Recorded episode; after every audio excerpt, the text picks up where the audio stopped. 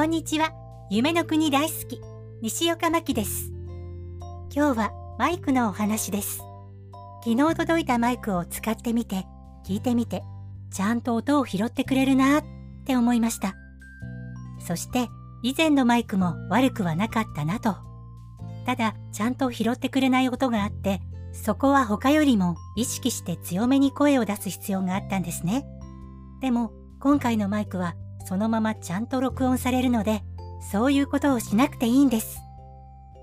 一年とちょっと付き合ってきたマイクとは、これでお別れです。今までありがとう。そして、新しいマイク。これからたくさんお世話になります。よろしくお願いします。それでは、今日はここまでです。また次回も聞いてくださいね。